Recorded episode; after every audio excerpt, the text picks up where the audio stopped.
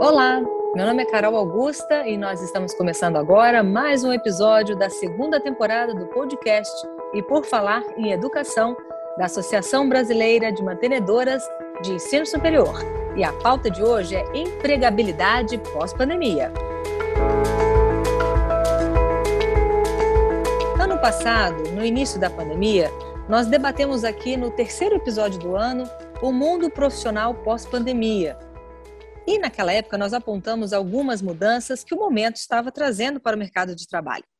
Pois bem, agora o cenário já está um pouquinho diferente. Tudo está mudando muito, mas muito rápido mesmo. E nos adaptamos ao trabalho remoto e agora aos pouquinhos nós estamos voltando para algumas atividades presenciais, mas com uma outra mentalidade. Algumas empresas voltaram a contratar, muita gente já consegue ver alguma perspectiva com o aumento da vacinação. Vamos então debater aqui hoje sobre a empregabilidade pós-pandemia. Qual será que é o cenário que nós enxergamos hoje do mercado de trabalho? Como podemos nos adaptar a essa nova realidade? E o que, que as empresas esperam e precisam dos novos profissionais, hein? Como que será que as instituições estão trabalhando para esse novo mundo? Bom, e a gente chamou aqui um time muito afiado para falar sobre esse assunto. Nós temos aqui conosco o Celso Misquier, diretor-presidente da BMS, o Gabriel Custódio, ele que é da Regional Manager da Simplicity Corporation, e a Sandra Lopes, diretora de operações acadêmicas do Centro Universitário Facens. Muito bom ter vocês todos aqui. Celso, meu companheiro de podcast, tudo bem? Olá, Carol, tudo bem? Sempre muito frio nesse inverno mas estamos bem quentes aqui e afiados para falar de um tema tão importante. Voltar a esse tema, né, que começamos a abordar no ano passado, mas de lá para cá tanta coisa mudou no aspecto da empregabilidade. Eu acho que vai ser muito importante é, dividir esse espaço aqui com o craque Gabriel Custódio, com a professora é, Sandra Lopes. Um prazer muito grande estar aqui com vocês hoje. Gabriel, você está aí no sul, muito frio, como é que está a vida por aí? Como é que está essa vida remota, híbrida? Já voltou para a rua? Conta para gente aí nesse mundo pós-pandemia. Olá, Carol, professor Celso, professora Sandra. É um prazer enorme estar aqui representando a Simplist nessa conversa que é tão relevante e que é o, o core do que a gente faz aqui na Simplist, né? Ajudando as pessoas que estão dentro das instituições de ensino olhando para os resultados profissionais, para o sucesso de carreira dos alunos, e esse período trouxe muito desafio, muito aprendizado, olhar as coisas de uma forma diferente, então a gente fica super empolgado aqui com a conversa. Estamos aqui, né, uh, suportando frio, pelo menos agora um sol agradável aqui, mas caiu a noite, já inverte tudo, né, mas faz parte, acho que tem bastante gente divertindo, tá, tá interessante. Bom demais, Gabriel, tomara que esse sol aí aqueça um pouquinho aí no sul. E de, do sul nós vamos para São Paulo conversar com a Sandra. Como é que está a sua vida por aí, Sandra? Olá, é, eu agradeço né, a, participação, professor Celso, Gabriel. É, São Paulo está gelado, sol aqui não está aquecendo. Estamos numa onda, a gente vai do frio, como né, esse frio geladíssimo, às vezes, para uma temperatura de 28 graus, uma amplitude térmica gigantesca, haja saúde para suportar tudo isso, né? Mas vamos lá. Né? Feliz por poder participar desse time aqui, falar um pouco né, da empregabilidade pós-pandemia, né? Estamos aí quase quatro semestres né, com, com, uma situação maluca e como trabalhar com os alunos, como pensar né, em alguma atividade para eles. A Simplice, que tem sido parceiro nosso aqui né, desde 2019, e contar um pouco para vocês como tem sido a nossa experiência. Show de bola, Sandra. Então vamos começar? Olha só, é, eu vou trazer aqui alguns dados e eu vou pedir para que o Celso e o Gabriel comentassem sobre eles. É o seguinte: é, segundo a Organização Internacional do Trabalho, a OIT, um em cada cinco jovens do mundo parou de trabalhar por conta da pandemia. É um número bem alarmante, né? Segundo alguns estudiosos, a crise econômica global em curso ainda, né, por conta da pandemia, já está afetando principalmente os mais jovens, aqueles que recém entraram aí no mercado de trabalho ou estão prestes a entrar, e possivelmente deixando aí cicatrizes muito profundas, até do que a crise financeira de 2008. E segundo a OCDE, esse cenário pode criar uma geração perdida, entre aspas, de jovem aí se expondo a alguns empregos considerados precários.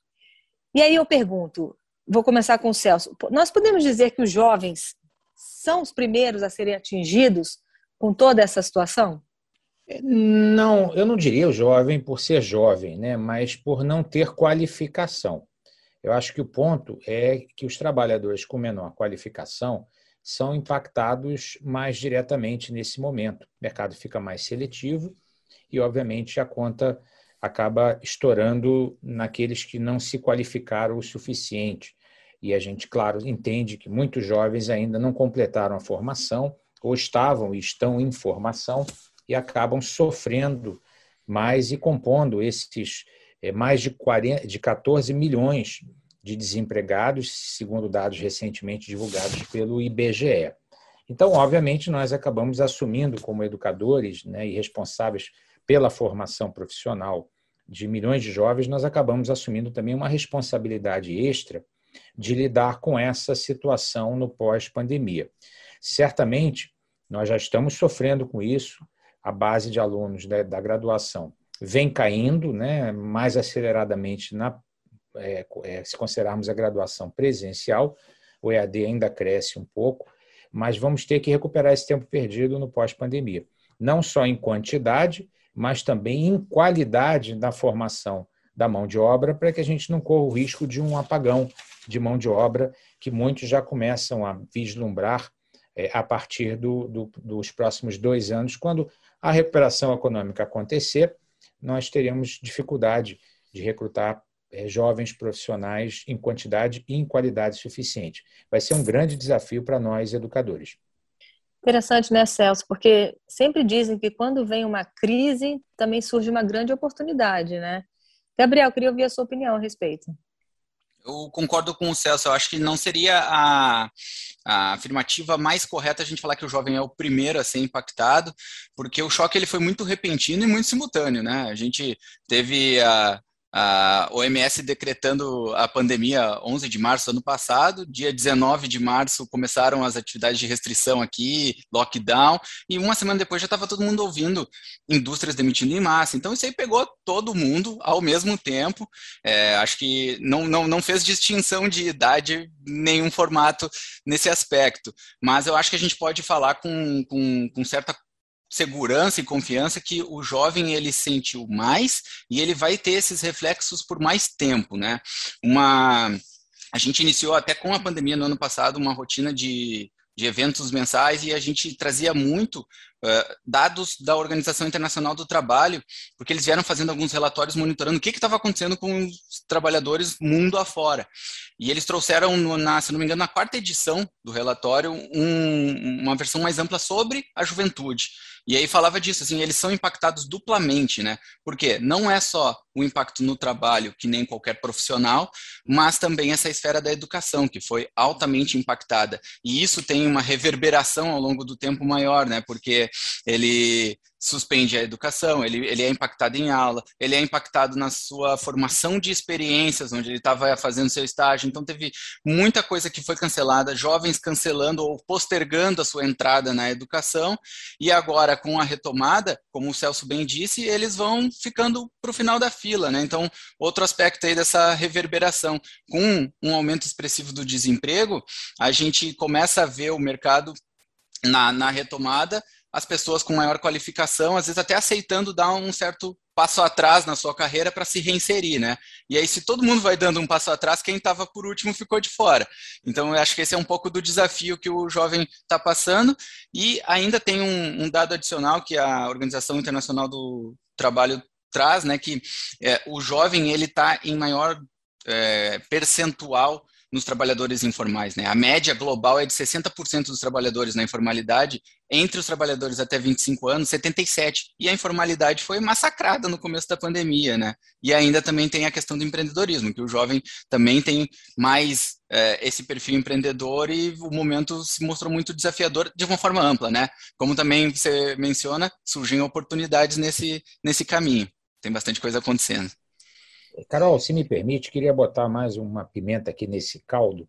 É, o, recentemente também nós soubemos que a procura pelo Enem caiu 34%, né, retrocedendo mais de uma década é, em termos de procura. Veja, isso, isso é muito preocupante, porque isso traz é, não só a falta de perspectiva desse jovem com relação ao futuro e ao seu futuro profissional, mas o chamado desalento.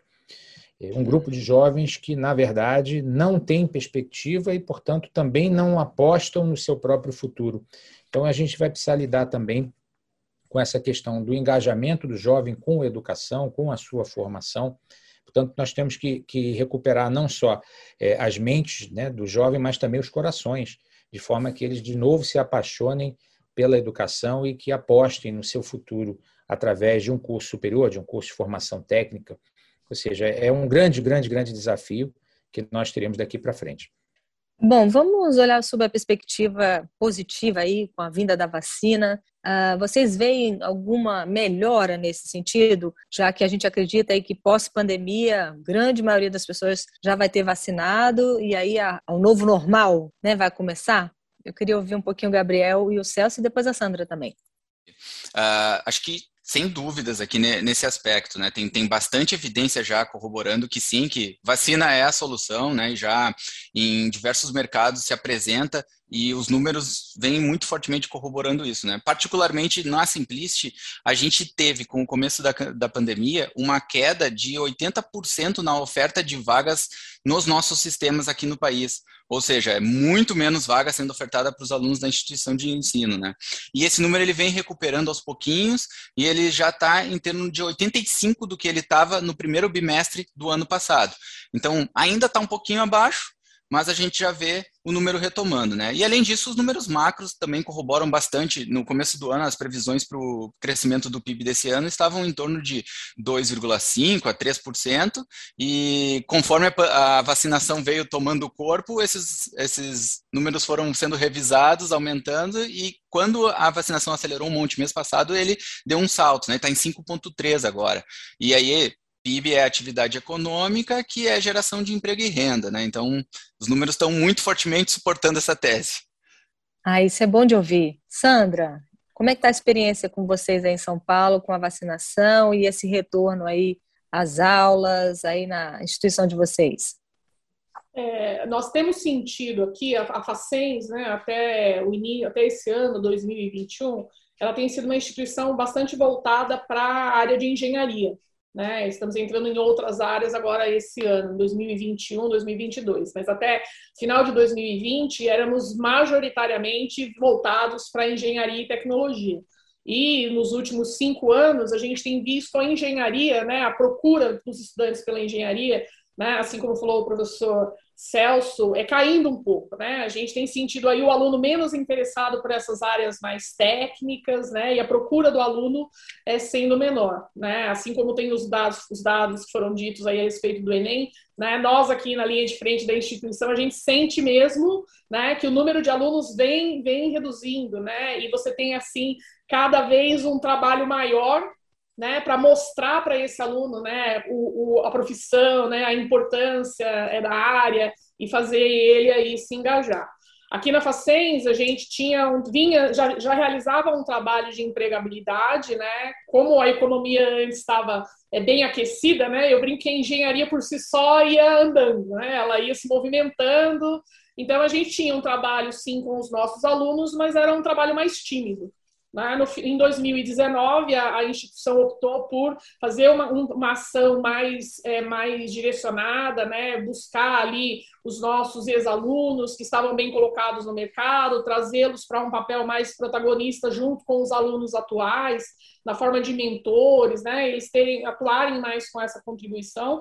E aí a gente começou a procurar alguns parceiros, né? a Simplicity aí apareceu como uma oportunidade. A gente começou a namorar lá em 2019, acabamos nos casando no finalzinho de 2019 e a gente vem aí numa relação muito boa. Eu costumo é, brincar com as pessoas aqui que, que vem, né, querem saber um pouco do nosso escritório de carreiras, que nosso lançamento foi no meio da pandemia.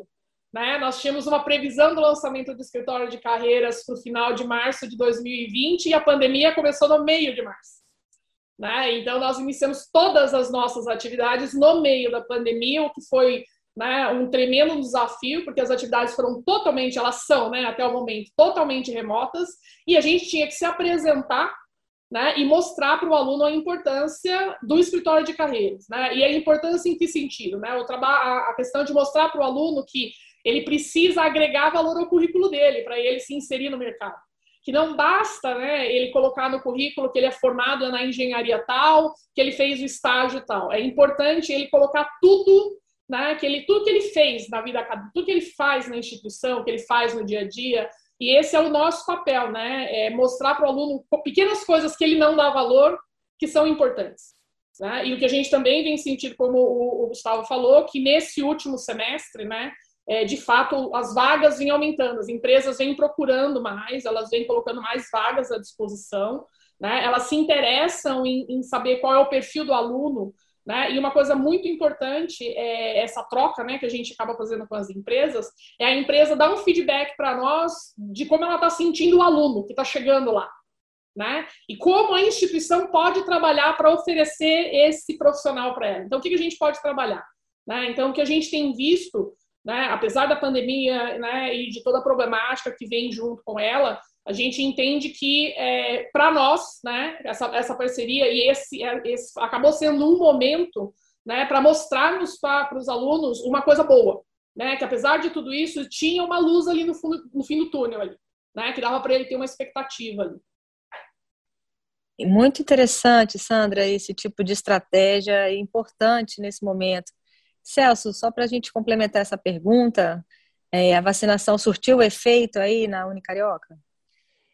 Na verdade, no setor, né, a BMS divulgou uma pesquisa feita pela Educa Insights mostrando que já havia um início de recuperação na captação de estudantes da graduação presencial. Já dava para perceber, em comparação com o mesmo período do ano passado, um, um, leve aumento, o que trouxe de fato esperança a todos nós. Isso se confirma na Unicarioca e em outras com quem a gente tem conversado. Já há uma perspectiva de, mudança, de melhoria e isso é positivo e corrobora essas informações aqui que tanto o Gabriel quanto a Sandra estão trazendo a respeito da, da percepção deles. Né? Vamos ter, de fato, uma retomada muito mais forte, creio eu, a partir de 2022. Tá? Eu, eu só tenho, a, eu, eu tendo a pensar que ela é, não vai ser aquele, aquele V, né, como alguns imaginavam, ele bateu no fundo e subiu. Eu acho que vai ser mais como aquele símbolo é, swash, né? quer dizer, vai bater no fundo e vai subir mais lentamente, é, até por conta de algumas dificuldades estruturais da economia brasileira em comparação até com outros países. Mas, pelo lado otimista, eu creio que a gente vai voltar a uma posição anterior à pandemia em mais dois anos, com certeza. Celso, a Sandra comentou ainda há pouco sobre essa questão do escritório de carreiras, né? Isso, como eu comentei, é uma estratégia de empregabilidade né, da instituição de ensino e a gente pode afirmar que instituições mais bem-sucedidas são aquelas que apresentam melhores índices de empregabilidade? E como que uma instituição pode melhorar e trabalhar essa questão da empregabilidade dos seus alunos agora na pós-pandemia? Essa é uma ótima pergunta. Né? Eu queria é, só é, primeiro falar um pouco das, é, do que eu considero que sejam as três perguntinhas mágicas que todo mantenedor deve poder responder. Né? A primeira é, ele deve poder responder se os alunos estão satisfeitos. Né? Eu acho que essa é a primeira pergunta, fácil de, de medir, né, com pesquisas, com a própria procura pela instituição. A segunda pergunta é se os alunos estão aprendendo, porque muitas vezes eles podem estar satisfeitos, mas eles não, não têm bons resultados nos exames de ordem ou nos exames do próprio ENAD. Então, é importante garantir que, além de satisfeitos, eles estejam aprendendo. A terceira pergunta, que é muito negligenciada, é se eles estão sendo produtivos com aquilo que eles aprenderam. Porque aí sim a nossa missão está completa. Né? A nossa missão não é satisfazer o aluno ou só que ele aprenda, é que ele aprenda para que ele se torne produtivo. E aí sim entra essa, esses indicadores de empregabilidade, ou como alguns chamam de trabalhabilidade. O que, que é importante? Não é o, o indicador da instituição, ele é só um indicador. É o que eu, eu gosto de, de chamar, e tenho conversado muito com o Gabriel e com o pessoal da Simplicity, é o fit da, da carreira dele. Né? Nós preparamos alunos para a vida e para a carreira, né? não só para a carreira. Então, o fit daquilo que ele aprendeu com aquilo que ele vai aplicar ele pode estar autoempregado, ele pode ser um empreendedor, ele pode ser um autônomo, ele pode ter um emprego. É, mas o importante é que haja um fit, que haja uma, uma, uma, uma sinergia, né? uma adequação entre aquilo que ele aprendeu e aquilo que ele aplica na prática. E para isso, eu acho que as instituições que criam suas áreas de carreira, como a Facens, como várias outras que são parceiras da Simplicity, é, a própria Unicarioca, é fundamental não só para servir de um escritório para estágio, né, para colocar o aluno, mas também para ter o feedback do desempenho desse estudante, desse egresso, dentro do, do mercado de trabalho e, consequentemente, poder fazer o ajuste das grades e da proposta pedagógica em função da, desse fit, né, dessa adequação ao mercado. Então, esse, é, é, o, o que surgiu, muitas delas meramente como um escritório para assinar termo de estágio, hoje em dia é, é um setor ligado à reitoria e à parte mais estratégica da instituição, porque, como eu falei no início, responder à pergunta se os alunos estão produtivos é parte da missão institucional, portanto, não, não pode ser visto de uma maneira é, menos estratégica do que é, no, no, topo da hierarquia da instituição. Isso é o que nós defendemos. E, inclusive, só a propósito disso, é com muita alegria que eu é, quero comunicar que nós, junto com a Simplicity, estamos desenvolvendo alguns indicadores a esse respeito. Né? em breve daremos notícias, mas o que, que é importante? Nós queremos que os associados da BMS possam é, fazer esse FITCS e ter os elementos para é, comparar o seu desempenho. E isso, posteriormente, com muitas chances, pode se tornar também um dos indicadores do formulário de avaliação do INEP. Esse, pelo menos, é o desejo da presidência do INEP, com quem nós temos conversado a respeito. Tá? Eu acho que vem, vem coisa boa por aí nesse aspecto dos indicadores de, de acompanhamento da carreira e do, e do desempenho do estudante pós-formatura. E Celso, seria até um pouquinho além, né? A gente já falou aqui em outros podcasts, né? Que além desse conhecimento acadêmico, além dessa sinergia entre instituição, aluno, mercado de trabalho, a gente fala também de outras necessidades, que são os que é o universo dos soft skills, não é isso mesmo? É isso. É, a gente vem percebendo, né, e principalmente quem trabalha com carreira, existe aquela velha máxima, né, de que a pessoa ela passa por um processo seletivo, ela é contratada pelas suas competências técnicas, mas muitas vezes ela é demitida pela ausência de competências é, pessoais, socioemocionais ou seja, aquela pessoa que é muito bem formada, sabe tudo, mas não sabe se relacionar, não trabalha em equipe, é, não, não usa a sua criatividade, é, não se comunica bem. Todas essas são chamadas soft skills, é, habilidades e competências que são muitas vezes esquecidas dentro da grade curricular e, são cada vez mais valorizadas no mundo do trabalho. Porque nós sabemos, né, quando a gente observa a importância do conhecimento no mundo real, no mundo do trabalho, é que o jovem muitas vezes vai ter que aprender, desaprender, reaprender, porque muda muito rapidamente. Agora, aquilo que ele carrega como competências pessoais, isso não fica defasado. Né? São aquelas competências que é, são da pessoa, não são da carreira específica na qual ele atua.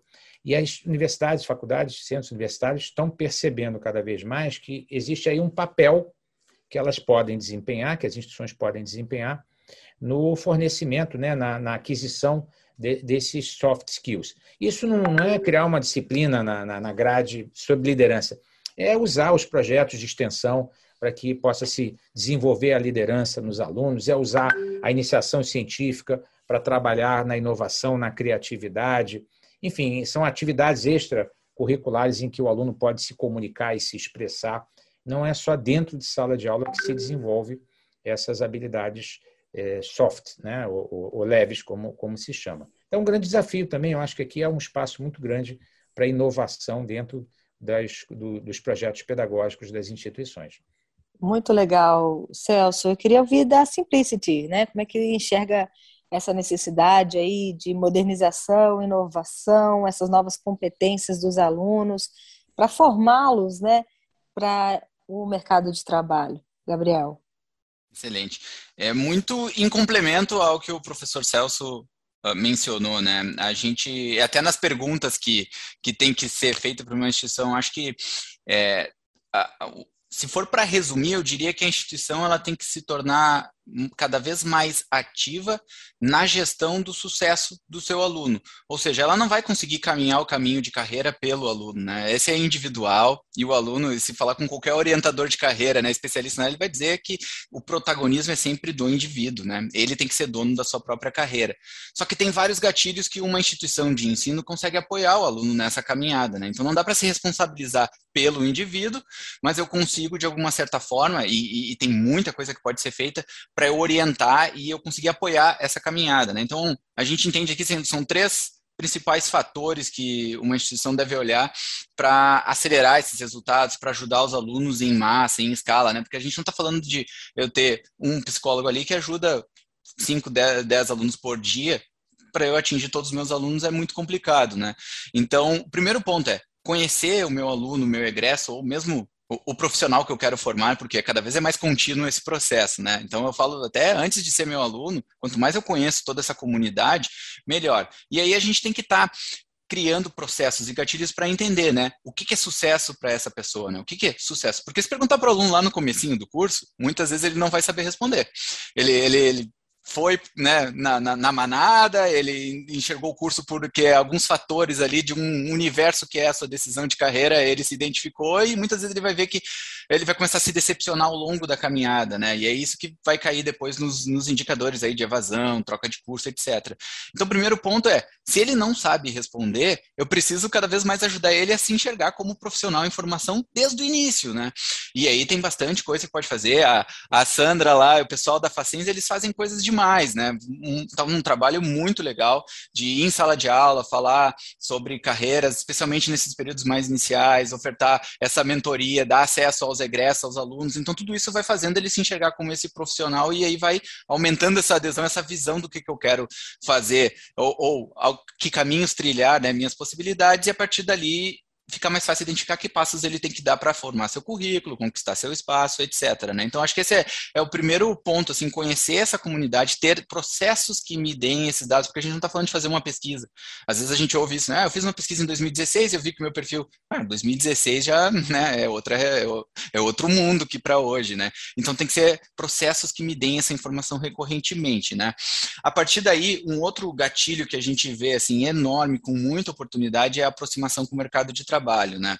A gente fala bastante isso. Quem, quem ouve qualquer fala da Simplicity vai ver que a gente fala muito. A, a instituição ela tem que ser dona da sua relação com o seu mercado de trabalho. E tem muita iniciativa muito legal acontecendo, mas aí a gente volta para a questão da gestão, né?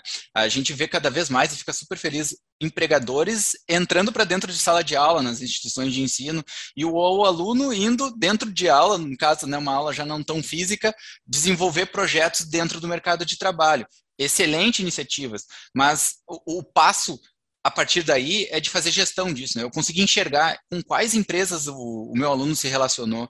A mesma empresa que ele está fazendo os desafios está recrutando. E outro ponto, assim, que é um gatilho de valor enorme, ter a, a, o mercado de trabalho como um quality assurance do processo educacional. Né? A gente tem um fluxo de estágios que exige que a gente faça é, acompanhamentos recorrentemente e eu posso estar ali perguntando, né, como é que meu aluno está indo, competências que ele está indo bem, competências que ele está indo mal. Então, uma vez com esses processos estruturados, ou seja, eu tenho um frame de gestão sobre tudo isso, aí o terceiro passo é agir. E aí é, a Sandra aqui vai poder falar bastante, né, porque ela vai enxergando esses gatilhos e vamos criando processos para acelerar esses resultados. Eu vejo onde é que o meu aluno está com dúvida, onde é que ele está tendo dificuldade, e eu vou criando, e cada vez a minha estratégia de empregabilidade, trabalhabilidade vai ficando mais robusta, né? Porque eu vou enxergando através desse acompanhamento dos dados e das informações.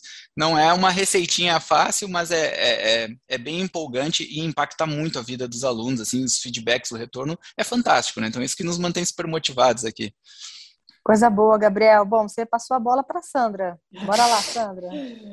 Então, é, como o, o, Gustavo falou, é de fato é empolgante você participar né, dessa, dessa ação e conseguir enxergar essa evolução. A gente vem, eu venho trabalhando bem mais fortemente aí com os alunos desde abril do ano passado, quando começou o escritório, né? E a gente vai acompanhando o aluno falando assim, puxa vida, É, agora a gente tem aqui um, um, um, pessoal, né, um local, um, uma plataforma que pode nos ajudar, por exemplo, é, a tirar dúvidas. Né? A gente tem alunos, eles, eles chegam muito imaturos, né? eles são muito jovens ainda nesse momento. Então, às vezes, eles têm é, dúvidas simples, como o que, que eu devo fazer para ir numa entrevista? No meio da pandemia, as entrevistas são remotas. O que, que eu vou fazer? Como é que eu me preparo? Né? O que, que eu posso falar? O que, que eu posso destacar? É, e é importante isso, porque a gente foi, né, como o Gabriel falou, a gente vai aos poucos, né, é, com algumas pílulas, né, mostrando para o aluno, e a gente não, não consegue, como ele falou, não dá para fazer isso atendendo aluno por aluno. Né, a gente tem que procurar uma estratégia que eu consiga atender o maior número de pessoas né? Porque são, aqui no nosso caso, são 4 mil alunos. Se eu tivesse que fazer um atendimento individual, a gente tem um ano aqui, não consegue fazer todo mundo. Então, a gente precisa mesmo dessa estratégia para ir trabalhando. Mas a gente identifica, então a gente tem algumas, né, algumas enquetes em que a gente levanta é, o perfil do aluno e aí a gente começa a trabalhar com esses perfis.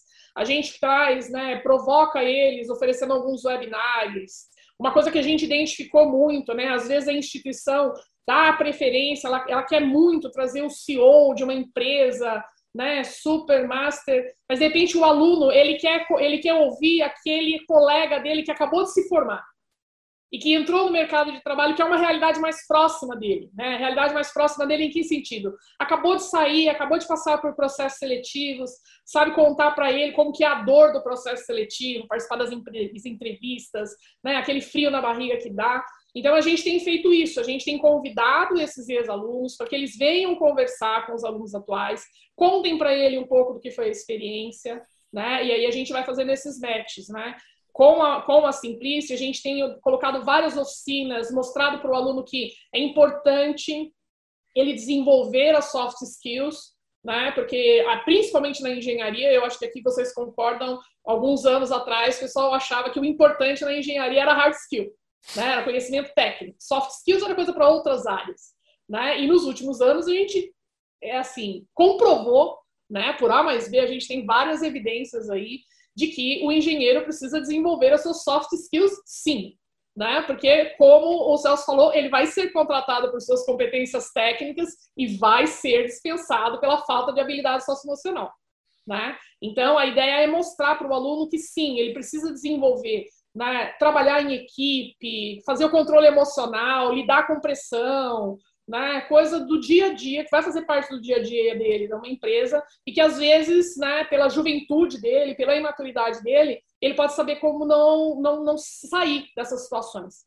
Né? Então, essa tem sido uma preocupação nossa, e a gente vem aí trabalhando fortemente, ouvindo também as empresas, né? Porque a empresa também fala: olha, eu recebi um aluno aqui que eu disse para ele assim: olha, eu preciso que você melhore essa atividade. E o aluno surtou, porque ele achou que tinha sido chamado a atenção, e como chamar a minha atenção tal. Então, assim, a gente também vai ouvindo isso e, e, né, e dando um toque para os alunos, né? Que é importante eles terem esse tipo de controle aí também. Sandra, além da engenharia, você destacaria alguma outra área que está em ascensão aí e que vai continuar crescendo pós-pandemia? Olha, eu entendo que hoje o segmento da de TI, né, a informática é a área que está né, voando, assim, né, o maior número de vagas, a maior procura. A pandemia mostrou que esse segmento, mais do que todos, pode trabalhar remoto, né? Então isso vem, né? É, na verdade, todos nós acabamos descobrindo, né, que algumas atividades que antes consideradas tabu, né, serem trabalhadas remotas, elas são é, é, perfeitamente possíveis, né? Vejo também que a área de saúde vem crescendo bastante, talvez até por conta né, da própria pandemia, se mostrou né, a falta de profissionais no mercado, então a necessidade aí de, de profissionais. Mas é, eu, eu, por ser engenheira, sou sempre muito otimista, né? Eu sempre penso que a engenharia, apesar de tudo, dos seus altos e baixos, né? Ela acaba sempre sendo uma área é, importante, né? Uma área de base aí e apesar de você ter momentos de crise em que você tem pouca procura, né, a crise acaba apertando um pouco essas áreas, em algum momento ela volta. Né, ela sempre volta, e aí nessa volta eu acho que cabe né, as, as instituições, aos educadores, né, o que, que a gente pode fazer de diferente. Né? O que, que eu posso ter de diferente na minha profissão, mostrar, formar um profissional diferente para que ele tenha um destaque no mercado, né? para que ele não seja só mais um profissional de engenharia aí sendo colocado no mercado. Bom, é, você citou uma questão interessante, Sandra, que é essa questão de emprego remoto, né? A gente está vendo aí que a pandemia trouxe uma nova realidade nesse sentido, né? Na opinião de vocês, isso vai ser crescente? É, é uma nova modalidade mesmo de trabalho? É, será que nós da sociedade já estamos preparados para isso, já que nós já estamos convivendo com isso? Eu queria ouvir um pouquinho dos três. Agora vou começar com o Celso, depois a Sandra e o Gabriel. Então, eu, eu acho que isso, na verdade, já existia. Né? As organizações elas já eram, é, assim, já tinham transcendido o espaço físico né, em muitas situações. Obviamente, isso se acelerou durante a pandemia e a ideia não é nem o home office, né? é, o, é o que estão chamando de anywhere office. Ou seja, você poder se conectar de onde você estiver, né? não só do escritório, mas da praia, da montanha, do que quer que de onde você estiver no momento, né? Mesmo que você esteja se deslocando é, para para outras atividades profissionais. É, eu acho que a tecnologia vai vai permitir isso. Obviamente, é, as empresas vão vão vão ter que medir e, e decidir sobre aquelas atividades que são de fato é, de presença física e aquelas que possam, podem ser feitas à distância. Porque algo se perde, né? algo se perde no, no, na falta de contato humano, e isso é o mesmo, a mesma justificativa que se faz com relação à volta do presencial em sala de aula. Quer dizer, se a gente pergunta aos jovens, né, eles querem voltar ao presencial, dois terços dos que eu tenho perguntado na minha instituição querem, porque existem outros fatores além do, do de, de, receber o conhecimento. É, existe a interação, existe o relacionamento, existe a, a, vamos dizer, a sociabilidade, que é um fator muito importante, não só para crianças, mas também para jovens universitários. Então, eu acho que vai se encontrar um ponto de equilíbrio. O, o, a grande mudança, na minha opinião, vai ser no aspecto do mercado de trabalho. É, hoje, ele é basicamente local. Né? Você vai ter uma vaga na sua instituição, na sua empresa, você vai procurar um profissional que mora na redondeza. É, eu acho que essas barreiras estão sendo vencidas. Eu conheço muitas situações de empresas que estão contratando pessoas que moram em outros estados ou até fora do país. O que significa que o mercado de talento se torna um mercado global para muitas e muitas atividades. Portanto, vejam, a gente vai passar a ter os, os empregos no Brasil, principalmente os de altíssima qualificação, sendo disputados por pessoas de fora do Brasil.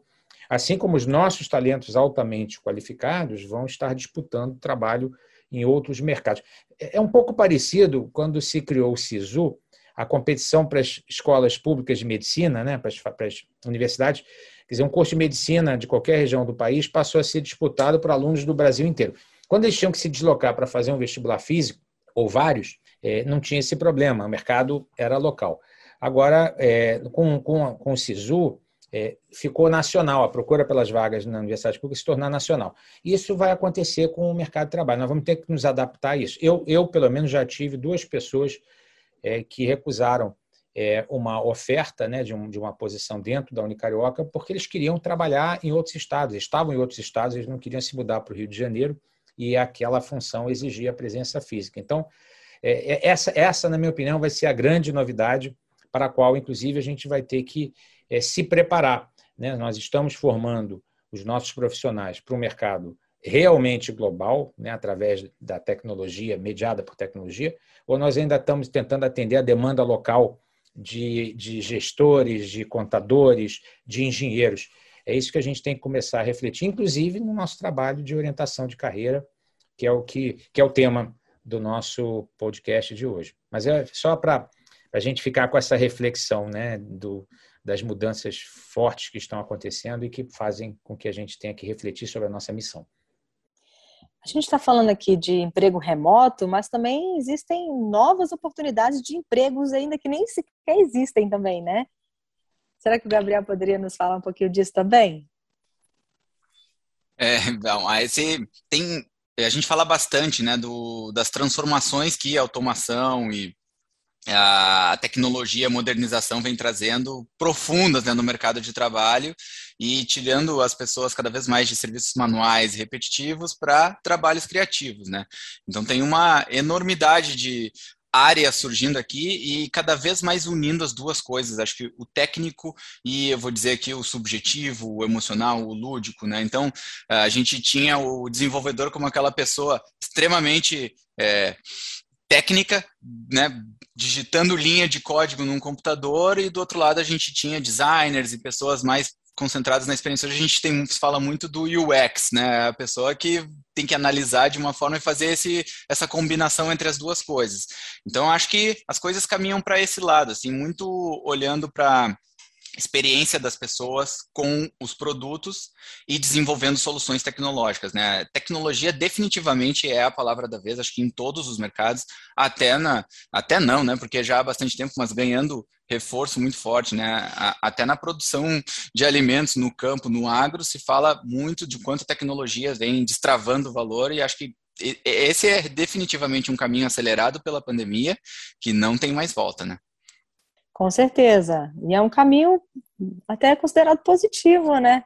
Se a gente olhar de, da perspectiva né, de, de evolução, né, do modo geral. E aí, Sandra, eu queria ouvir sua opinião também a respeito.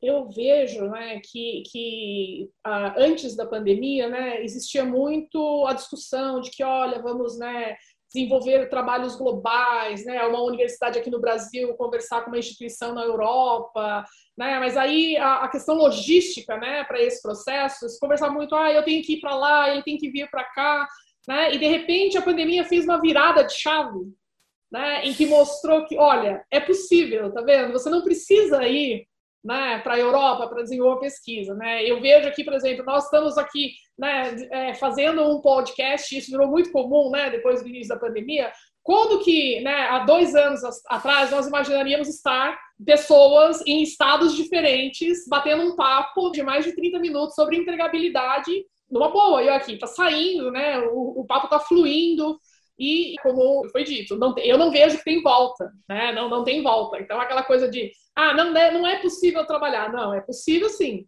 Né? Eu acho que a, a boa vontade de, de, dos, dos, dos, lados envolvidos ali né, vai fazer a coisa evoluir muito. E você vai, né, vai acabar surgindo aí as novas profissões. Como o Gabriel falou, você antes tinha o cara de tecnologia, pensava que era aquele nerd, né, ligado no computador, né, e, e ele só pensava nisso. Hoje você vê, hoje você precisa de um profissional que ele não tem que ser só aquele que, né, o, o, que escreve as linhas ali, o desenvolvedor. Ele tem que ser uma pessoa que também tem o seu soft skill desenvolvido, porque ele vai ter que falar com o cliente, né? Ele vai ter que falar, ele vai ter que interagir com as pessoas, ele vai ter que entender às vezes a dor do cliente dele, né, para poder fazer o desenvolvimento melhor do produto dele. E esta é uma, uma, uma mudança, né, de, de, de, conceitos, uma mudança que é bastante grande. A gente vem sentindo, a gente tem que fazer isso muito rápido, e como tudo que é muito rápido dói, mas eu vejo, eu, eu considero que nós tivemos muito sucesso. Né? Apesar, apesar de tudo, eu acho que eu vejo com muito sucesso as iniciativas todas que aconteceram, né? É, eu brinco, se você for olhar, você conhece gente, eu conheço professores que eram extremamente tímidos, né? E depois dessa pandemia eles viraram youtubers, né? Youtubers em que sentido? Né? Olha, eu faço aqui, eu sou uma pessoa que tenho habilidades na cozinha, deixa eu começar a criar vídeos com as minhas habilidades culinárias, porque antes ele achava que isso não era possível, né? Que ia ser um mico ele fazer esse tipo de coisa. E agora não, é real, é possível, né? Eu consigo mostrar o que eu sei e, e, eu acho que é isso, essa possibilidade de você fazer as coisas remotas, né? De você poder utilizar a tecnologia a seu favor, né? Eu acho que foi um ganho, um ganho muito grande. A gente acabou evoluindo muitos anos num espaço curto. Quer dizer, a pandemia nos fez evoluir aí muitos anos aí nessa questão. Eu acho que um é exemplo prático disso, Sandra, é, é, eu ouvia muito antes da pandemia assim, ah, a gente vai fazer um teste e vamos colocar um dia remoto para a gente testar, para ver se isso, isso funciona. Aí o profissional não tem um lugar para trabalhar dentro de casa, não sabe como ele vai se alimentar, porque a rotina dele está toda voltada no escritório. É, era muito alta a chance de, olha, é, funcionou, mas não foi tão bom assim. É. Aí agora pega, põe uma pandemia, obriga todo mundo a ficar um mês depois, as pessoas estão produzindo mais ainda, né? Então Exato. esse é um desses exemplos assim de saltos que foram dados, porque porque é, se cria uma barreira psicológica em determinados fatores e elas vêm né, sendo derrubadas aí com, com muita velocidade. E a gente entende, né, que tem tudo isso tem o um lado positivo e lógico. Nós somos pessoas de contato, né? A gente gosta do papo no cafezinho, né? A gente gosta de sentar para conversar e o remoto ele acabou Né? Não, happy hour remoto não é a mesma coisa, né? O happy hour virtual não é a mesma coisa. Definitivamente não é a mesma coisa. Né? Então, assim, a gente precisa estar junto, né? bater um papo tal. Isso é necessário, faz parte aí da nossa cultura. Mas é, o, o, ganho que a gente teve com essa atividade toda, eu acho que assim, é fantástico. Né? Não, não tem como a gente questionar isso. Sandra, eu sempre brinco aqui no nosso podcast, né, com os nossos convidados, se a gente tivesse uma bola de cristal, como é que seria em 2050, na sua opinião? Mesmo com esse mundo acelerado por conta da pandemia. Olha, eu, eu, eu imagino que talvez em 2050 a gente tenha hologramas, sabe? Eu possa mandar um holograma meu e aí eu vou ficar sentada aí do seu lado e a gente batendo papo como se estivéssemos aí numa sala juntos, sabe? Aqui a gente fica conversando, vendo na tela, eu estou imaginando que daqui aos 30 anos né? A gente vai, eu vou mandar uma aparelhinho para você e eu vou aparecer do seu lado, igual os Jacksons, assim, sabe? Aquela coisa que lá atrás você achava que nunca ia acontecer. Eu acho que vai ser uma coisa assim. Muito bom. Gabriel, você também tem a mesma perspectiva? É, essa é uma pergunta desafiadora, né? É, é sempre um, um, um, exercício de futurologia que, olha, eu acho que um dos temas mais representativos e transformacionais que a gente vai ter está em torno da energia, né? Quando a gente tem energia, a gente consegue fazer qualquer coisa, né? Eu consigo uh, a água, eu consigo limpar esgoto, eu consigo trazer bem-estar e trazer é, desenvolvimento social com energia. Então, é, é, 2050 é mais ou menos a, a, quando se prevê começar a dar essa virada da dependência do petróleo, né? E a gente ter outras fontes mais renováveis sustentáveis se incorporando mais. Então, eu imagino nisso, né? Automação para tudo que é lado. Talvez a gente vai lembrar como uma memória distante o motorista do carro em 2050 e, e possivelmente vendo o petróleo ficando para trás como fonte primária de, de energia e a gente isso vai habilitar muitas outras possibilidades sociais que talvez a gente não, não esteja ainda nem conseguindo imaginar, né? O que, que elas sejam, impressoras 3D produzindo prédios, coisas por aí, eu imagino, né?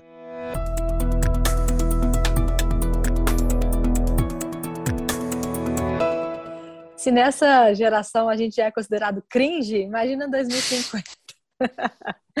Bom, o papo está muito legal, mas a gente vai chegando ao fim do nosso podcast e a gente sempre pede para os nossos convidados indicarem para a gente um livro, um artigo, um documentário, pode ser curso, vídeo, podcast, enfim, qualquer assunto que está relacionado, qualquer uh, assunto acadêmico, né? Vamos dizer assim, é sobre o tema que nós estamos discutindo aqui hoje. Gabriel, o que, que você indica para a gente? Olha, eu acho que eu vou dar um, um atalho aqui. Se a gente fala desse tema, né, é, ele é o core do que a Simplicity faz. E a gente está sempre olhando onde a gente mais encontra conhecimento de qualidade nisso é nas próprias instituições de ensino, né? Porque são as pessoas que estão no dia a dia ali. Então, o que, que a gente acompanha? A gente monitora o que, que está sendo lançado mundialmente de relatórios, de pesquisa, de informações sobre o desenvolvimento de empregabilidade e carreiras no ensino superior, especificamente, e a gente compila tudo isso e mensalmente a gente encaminha esse clipping, né, para as pessoas que se cadastram no nosso site. Então, olhando no nosso blog, vai ter já um compilado de algumas informações importantes sobre o assunto e lá dá para se cadastrar para a gente, é, para receber esse clipping do que a gente acompanha mensalmente, né? Então, tem, tem, tem bastante informação e eu acho que o, o conhecimento realmente reside na instituição de ensino, é, é um dos principais geradores de conhecimento, então, são nas instituições que a gente mais busca referência mesmo. Ótimo, obrigada, Gabriel. Obrigada também pelo seu tempo aí conosco nesse podcast. Sandra, qual que é a sua indicação? É, eu indicaria né, o, as informações que o Gabriel é, comentou, disponibilizam na Simplice, que são ótimas, a gente sempre compartilha com os nossos alunos aqui. E, e eu acho que para quebrar um pouco, eu indicaria o filme Um Senhor Estagiário, que eu acho que ele fala um pouco aí dos dois mundos, né? E, e, eu acho que é bem legal, assim, acho que fala um pouco do que seria o dia a dia do trabalho, o desafio dos estagiários, então eu acho que, que é um, um filme aí que vale um pouco a reflexão aí de como que vai ser o dia a dia, né, para quem está entrando aí no mercado de trabalho. Maravilha. Faltou só perguntar então para o Celso, né, Celso? Eu, eu gosto muito de me socorrer no, no, no historiador israelense Yuval Harari, e, e o, um livro recente dele, notas sobre a pandemia, ele fala um pouco sobre esse mundo pós-Covid eu queria só eh, ler para vocês uma, um trecho que é bem sintomático né, de tudo que a gente falou aqui e dessas mudanças culturais. Né? Ele diz o seguinte: o maior risco que enfrentamos não é o vírus, mas os demônios interiores da humanidade. Mas não há necessidade de reagir propagando ódio, ganância ou ignorância. Podemos reagir gerando compaixão, generosidade e sabedoria. Podemos optar por acreditar na ciência e não em teorias conspiratórias. Podemos optar por cooperar uns com os outros em vez de culpá-los pela epidemia. Podemos optar por compartilhar o que temos em vez de apenas acumular mais para nós mesmos.